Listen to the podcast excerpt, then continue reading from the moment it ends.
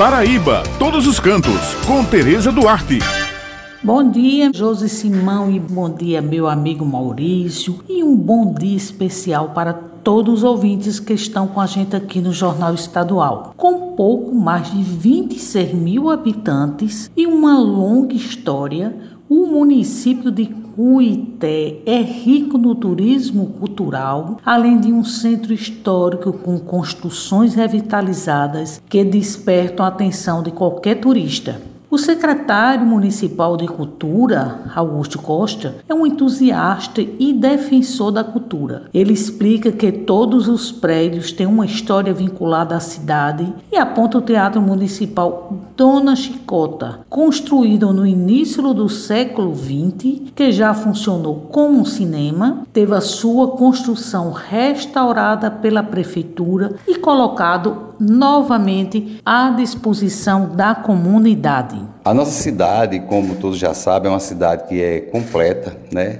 de talentos, tanto na parte teatral, que estamos especificamente aqui dentro do teatro, mas eu quero aqui abrir uma ramificação e estender mais esse pensamento. Também temos diversos grupos de dança na cidade, onde a Prefeitura Municipal de Cuité, através da Secretaria de Cultura, vem dando apoio constante para que eles se mantenham. Diante das dificuldades que passamos nessa pandemia, houve um certo distanciamento dos artistas, do, das suas funções, e mesmo assim ainda procuramos subsídios através da internet. Como todos sabem, as lives foram é, a grande porta de fuga para que pudéssemos estar sempre trazendo cultura ao nosso povo e assim continuamos apoiando. Além disso, também temos os grupos tradicionais da cidade, que é os artistas populares, como temos violeiros, temos repentistas, temos cordelistas, temos os forró pé de serra, os mais tradicionais, que também a prefeitura, através da secretaria, vem dando esse incentivo e esse apoio constante para que possamos continuar. E temos as nossas festividades tradicionais, como o Carnaval, São João e a Paixão de Cristo, se se enquadra dentro desse calendário municipal, onde traz uma grande gama de pessoas que vêm prestigiar o nosso evento, caravanas de outros estados, de outros municípios. Então é assim, a nossa secretaria é sempre de porta aberta, dando apoio e incentivando aos artistas do nosso município.